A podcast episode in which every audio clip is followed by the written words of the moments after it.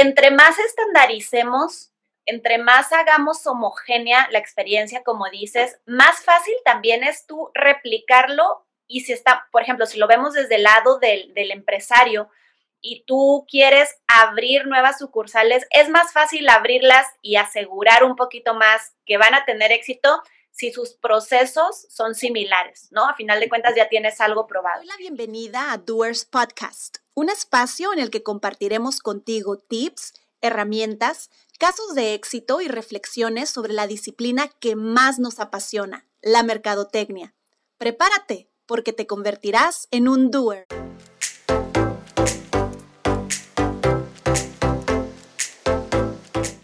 ¿Cómo están? Bienvenidos a un episodio más, el episodio 27 de hecho ya de Doers Podcast, donde hemos hablado, ya saben, de emprendimiento, de mercadotecnia, de negocios. En el último episodio tuvimos a Landare Pimentel, que es cofundador de hecho de Doers, eh, y hablamos acerca incluso de qué onda con los egresados. Entonces, Hoy no nos queremos quedar atrás y por eso tenemos a un invitado de lujo que nos va a hablar de un tema que ahorita les voy a compartir. Pero primero, primero que nada, déjenme darle la bienvenida a Carlos Alberto Torres, que también es mercador. Ahorita les cuento de su perfil. ¿Cómo estás, Carlos? Hola, muy buen día a todos. Saludos. Muy, muy entusiasmado de poder eh, estar aquí contigo. Muy emocionado de compartir este momento. Perfecto, perfecto. Yo también, porque eh, otra vez, ahorita les cuento de qué es, pero este es un tema del cual no hemos hablado en ninguno de los episodios anteriores, entonces esto es muy emocionante. Déjenme les cuento y les comparto para que ustedes también conozcan a Carlos un poquito acerca de su perfil y de su experiencia. Les decía, él también es mercadólogo como nosotros, es licenciado en Mercadotecnia por la Universidad, Universidad perdón, de Occidente en Culiacán, Aparte tiene una especialidad de negocios internacionales por la Universidad del Norte en Barranquilla, Colombia, y tiene una maestría en alta dirección por la Universidad de las Californias Internacional. Tiene diversos diplomados también en coaching, taller de innovación y emprendimiento, ha participado también en un taller de empowerment por el Tecnológico de Monterrey, eh, de Team Building, Talent Sinergia Humana y Empresarial en la Ciudad de México, seminarios de emprendimientos, jóvenes emprendedores en Tijuana Innovadora, etcétera, etcétera, etcétera. Él ha trabajado, dejen, déjenles cuento porque precisamente de aquí se deriva nuestra charla del día de hoy. Él comienza trabajando, eh, bueno, no sé si comienza, pero, pero ya en esta etapa, digamos, de marquetero, empieza en Impulsora de Mercados de México, eh, en FEMSA, como supervisor de desarrollo comercial.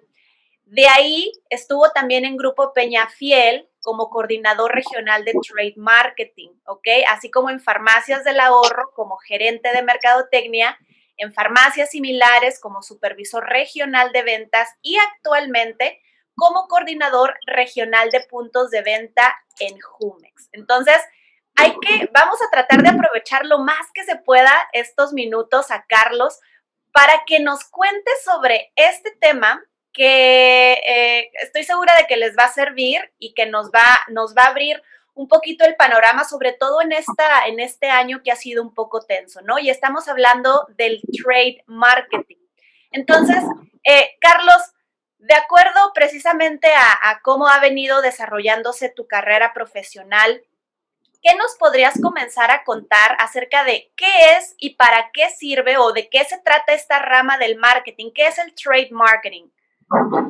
Mira, yo siempre he creído que cada uno eh, como mercadólogo siempre elige diferentes áreas, ¿no? Y hay unas que nos gustan más que otras. Digo, eh, el, área digital que viene revolucionando mm, mm, en estos momentos. Eh, sin embargo, pues son, son, vaya, son ramas hermanas que complementan todas las actividades que llega a ser un, departamento. Claro. Eh, pues he tenido la, oportunidad de estar en, empresas grandes en donde cada uno de los departamentos trabaja de manera independiente eh, con diferentes proyectos, pero al momento de ejecutarlos tiene que haber este, una solidaridad y algo que nos una para que sea un éxito cada campaña.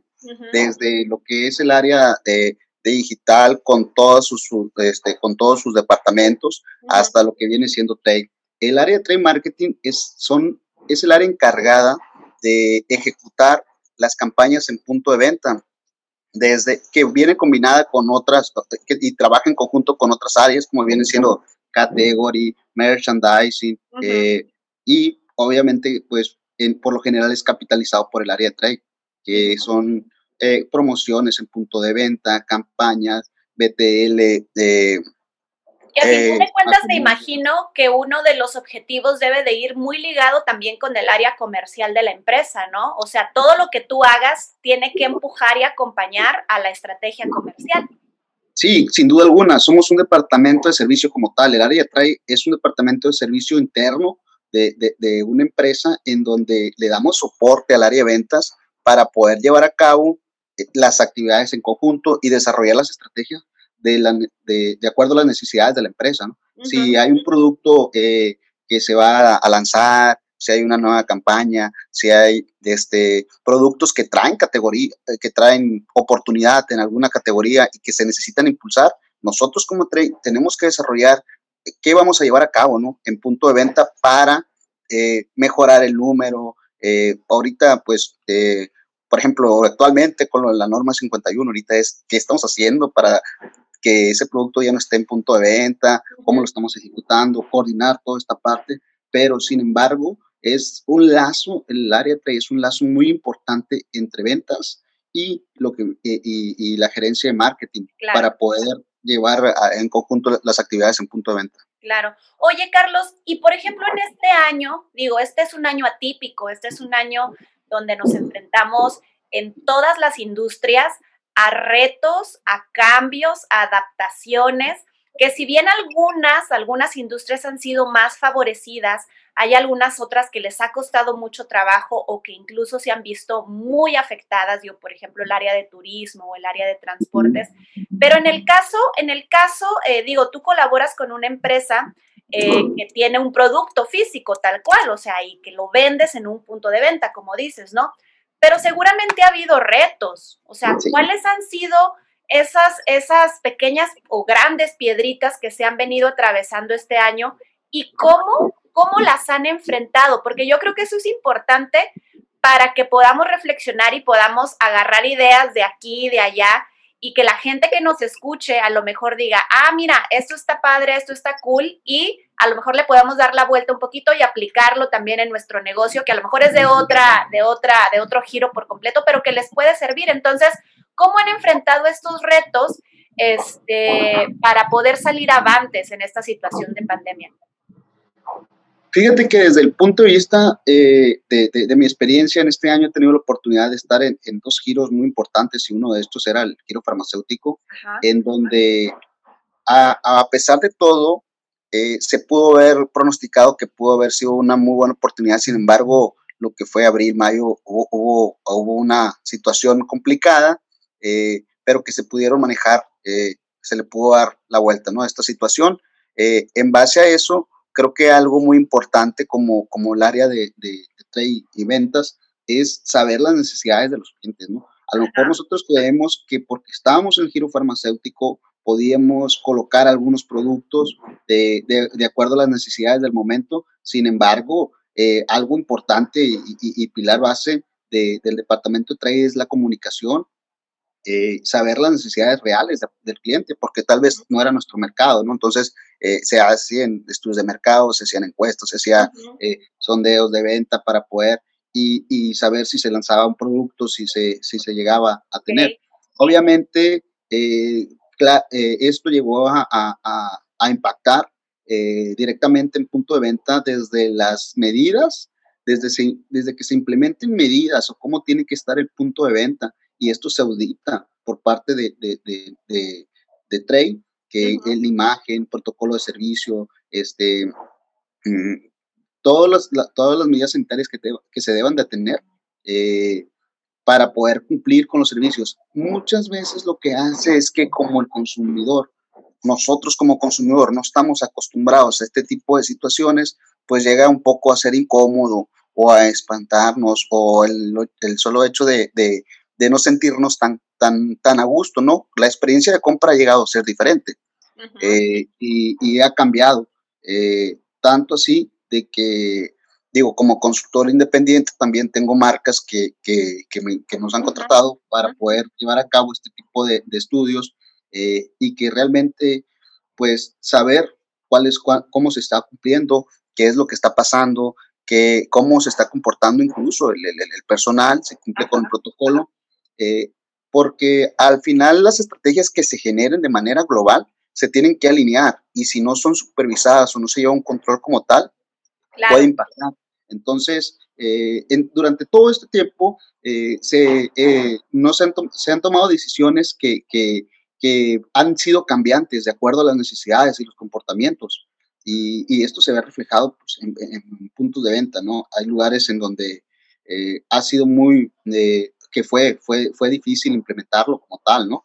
inclusive en un filtro sanitario, o, o te das cuenta que, no sé, ponen una línea de restricción y estamos acostumbrados como clientes, como tal, a estar en el mostrador y tener esa experiencia y ver de cerca los productos, ¿no?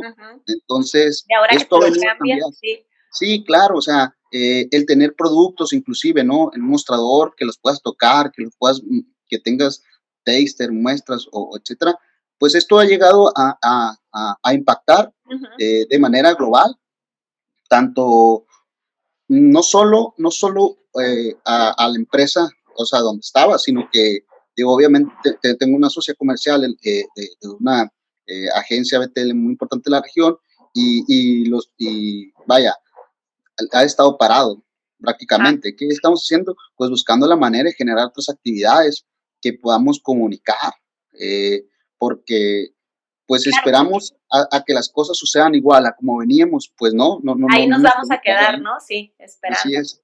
Esperando. Claro, fíjate, veo una, veo una mixtura interesante en lo que me comentas entre tus actividades y los retos que es una, a lo mejor las acciones eh, de cierta forma, por llamarles así, controlables, que es los cambios o las mejoras o las adaptaciones o, o cómo vas a mover tu punto de venta. Pero la otra y muy importante que mencionaste y que es un poco menos controlable es precisamente el comportamiento del consumidor, ¿no?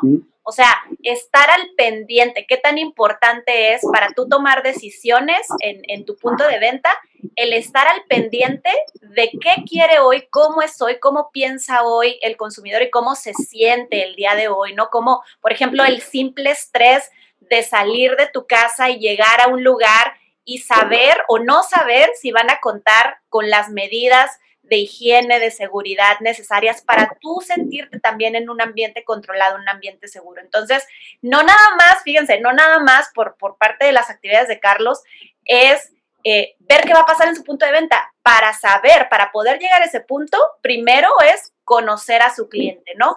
Pero yo creo que no sé si pudiéramos manejarlo así, Carlos. Como parte consejo, como parte eh, de tu experiencia, quisiera aconsejar hay algunos básicos, por llamarles de alguna forma, en los que nos tendríamos que fijar o tendríamos que poner interés si tú tienes un punto de venta. Por ejemplo, imagínate que yo vendo tenis o que vendo lentes de sol, ¿no? Y tengo un punto de venta de lentes de sol o de, o de tenis. Entonces, básicos por los que tú empezarías, tangibles, tal cual, para decir, esto es lo mínimo con lo que tienes que empezar a ver, a pensar cuando estás eh, adaptando o quieres mejorar eh, tu punto de venta?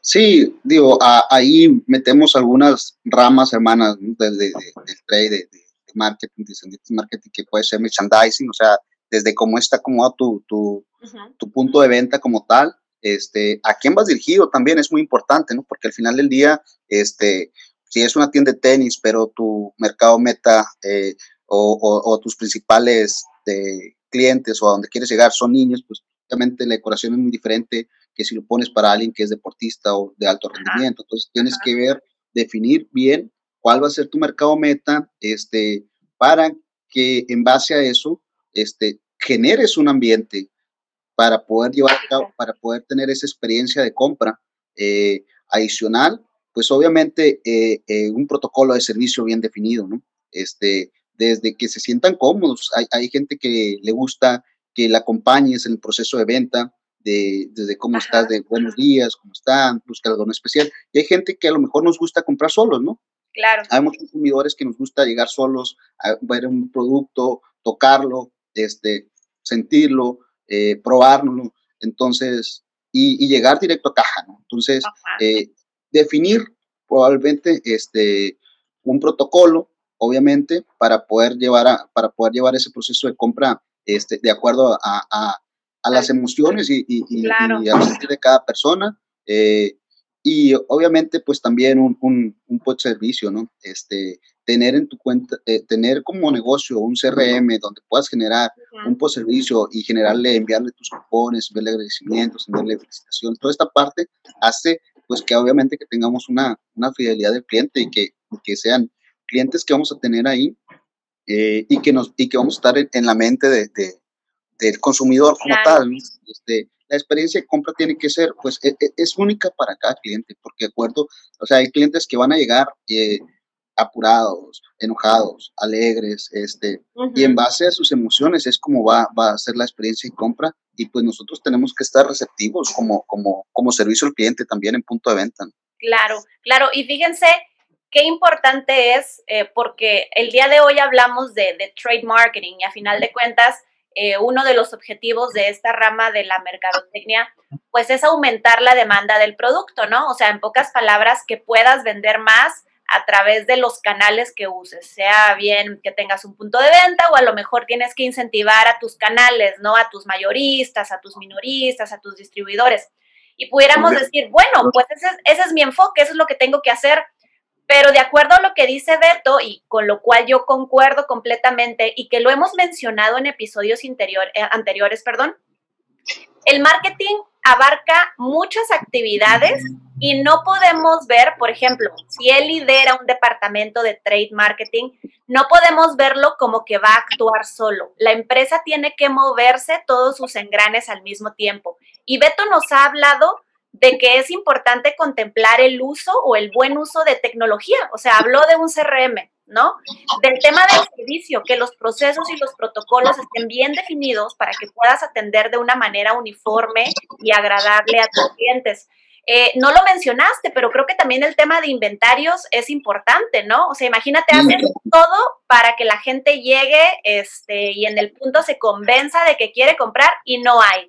Entonces, tiraste tu dinero y tiraste tu esfuerzo a la basura porque quién sabe si esa persona vaya a regresar, ¿no? Para que a final de cuentas todo esto genere una experiencia de compra, que yo creo que, que, eso es una parte fundamental en la actualidad. Al usuario, al consumidor, nos gusta tener una experiencia cuando vamos a comprar algo, cuando estamos decididos o nos están convenciendo, ¿no? Ahora, eh, tú has trabajado para farmacias, actualmente trabajas eh, con una marca que no tiene su punto de venta propio tal cual, pero que, vende a través de mayoristas y de minoristas. Entonces, mi pregunta es la siguiente, Beto.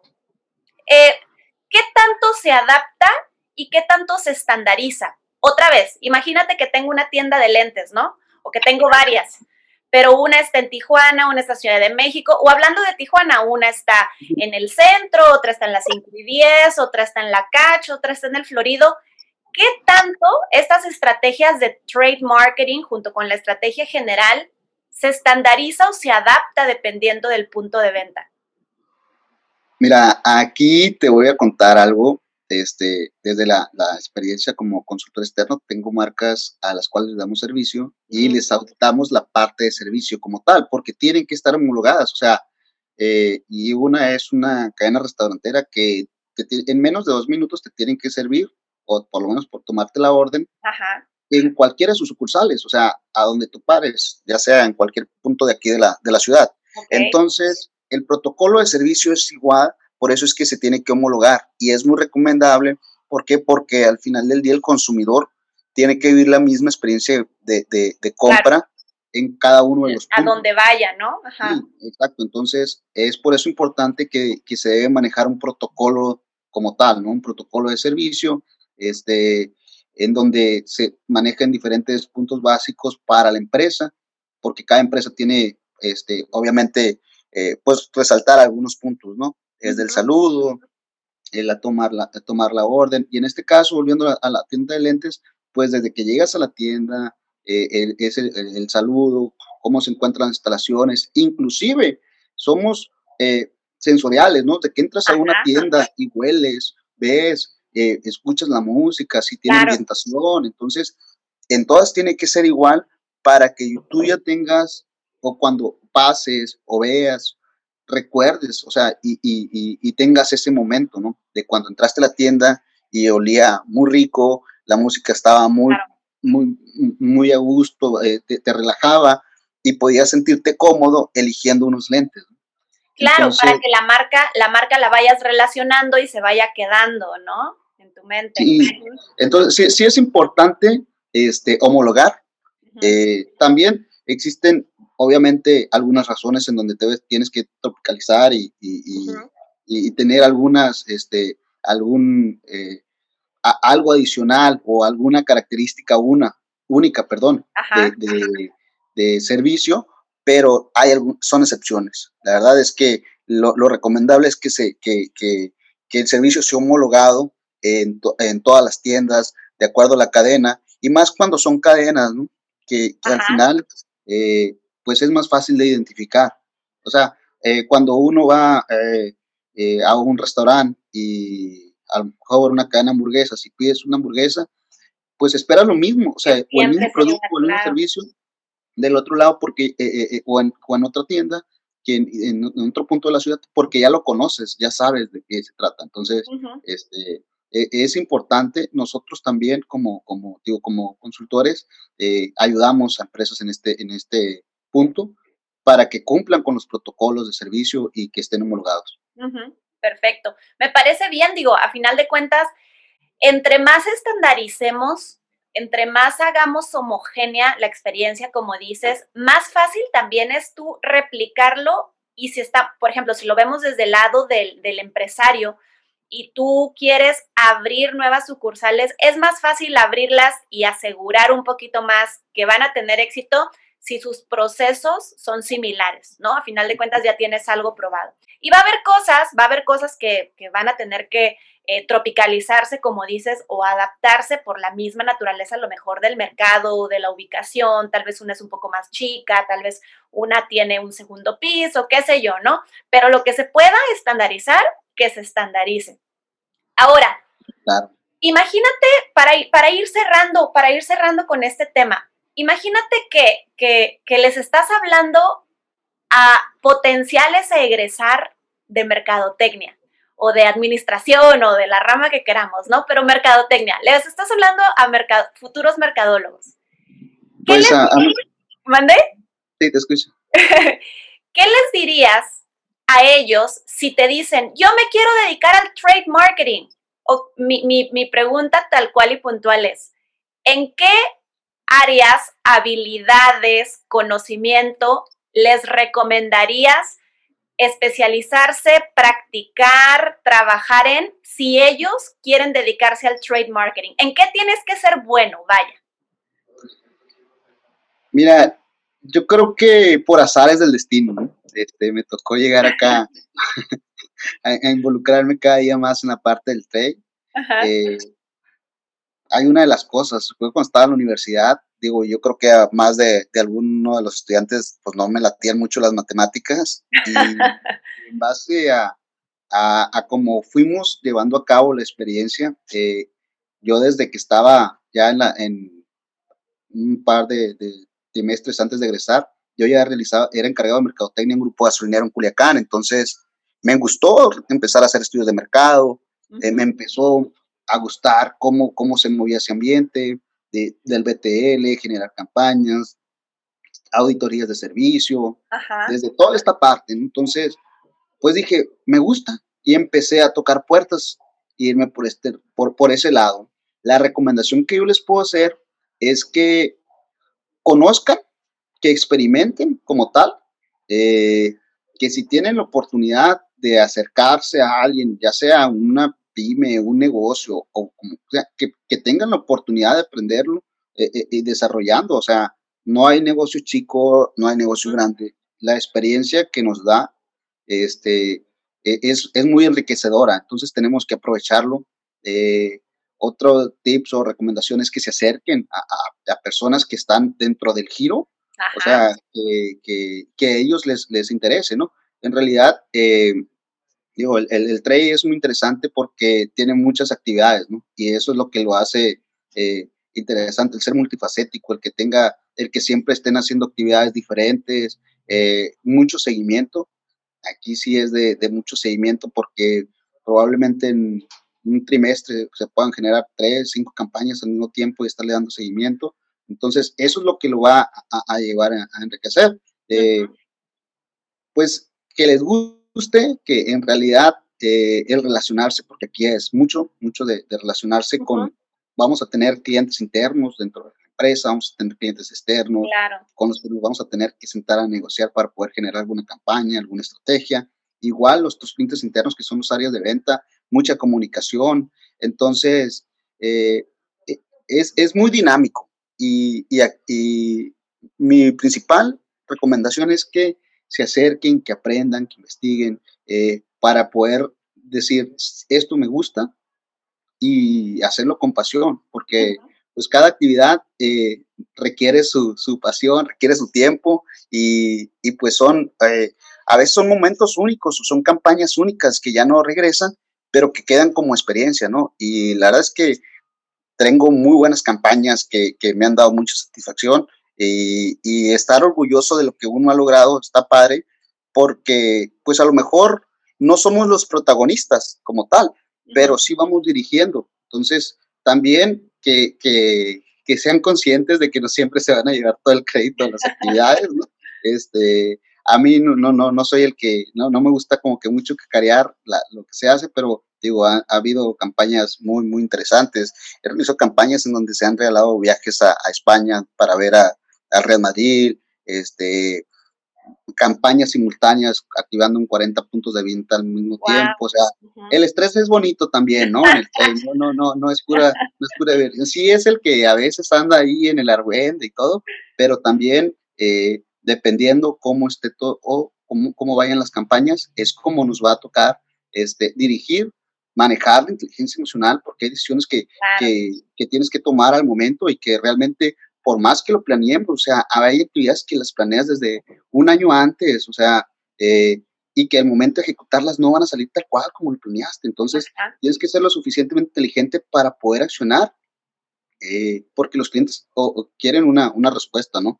O lo que les, los, lo que les prometimos, lo que negociamos. Entonces, eh, es un conjunto que realmente, o sea, cuando estamos estudiantes, eh, a veces no lo, no lo, no lo consideramos, ¿no? O, o se, nos, eh, se nos hace fácil. Uh -huh. Pero ya cuando vemos que hay una estructura atrás, pa, con, como mar, con marcas que son realmente grandes o importantes, pues ya ves que no es tan, tan sencillo, que pero no es, es, exacto, pero es muy, eh, pero es muy interesante, es muy interesante. Eh, yo los invito a que experimenten esta parte de lo que es el, el trade eh, y es, es un área eh, muy enriquecedora, multifacética y que mm, les va a gustar mucho si, si, si, se involucran en esto. Lo veo como muy enriquecedor, donde, donde necesitas poner en práctica básicamente todo, o sea, tienes que ser muy activo, creativo, dispuesto, porque parte de las responsabilidades eh, que traes, o sea, si me dices ahorita, activar 40 puntos de venta al mismo tiempo, wow,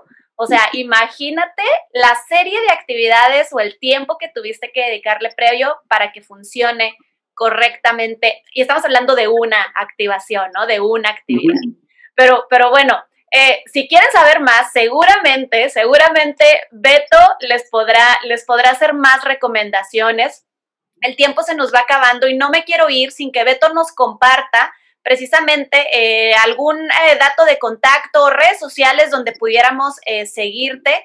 Eh, bueno, ya, ya, ya te dije, Beto, ah, empecé muy formal yo, ¿no? Carlos Alberto, pero ya terminé diciéndote, Beto, eh, donde te podamos seguir, precisamente si hay más dudas acerca de este tema tan interesante y que pudieras eh, auxiliar o orientar a la gente, ¿no? Sí, mira, en eh, mis redes sociales estoy como en Twitter y en Instagram como Beto Torres. Mi Facebook es Beto Torres, con doble T, Beto, en todas las redes sociales. Eh, y he tenido la fortuna, ¿no? De, de participar en algunos foros o, o, o, grupos en donde piden alguna recomendación y ya me escriben por privado.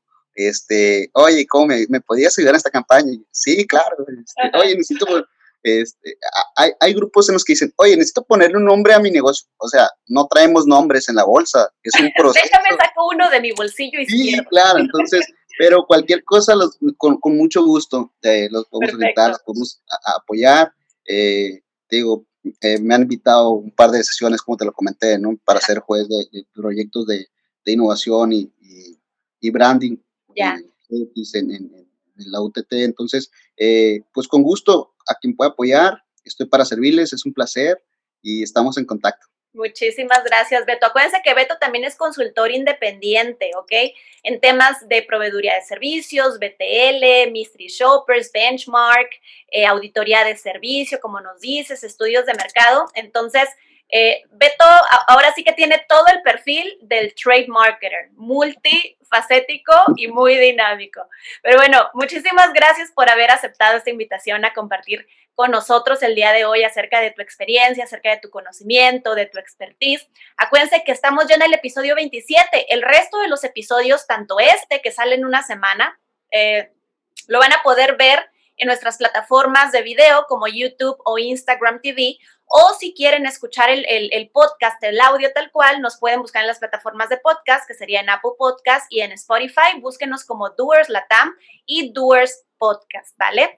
Muchísimas gracias, gracias Beto nuevamente por haber estado con nosotros el día de hoy. Cuídate mucho y cuídense mucho. Nos vemos en el siguiente episodio.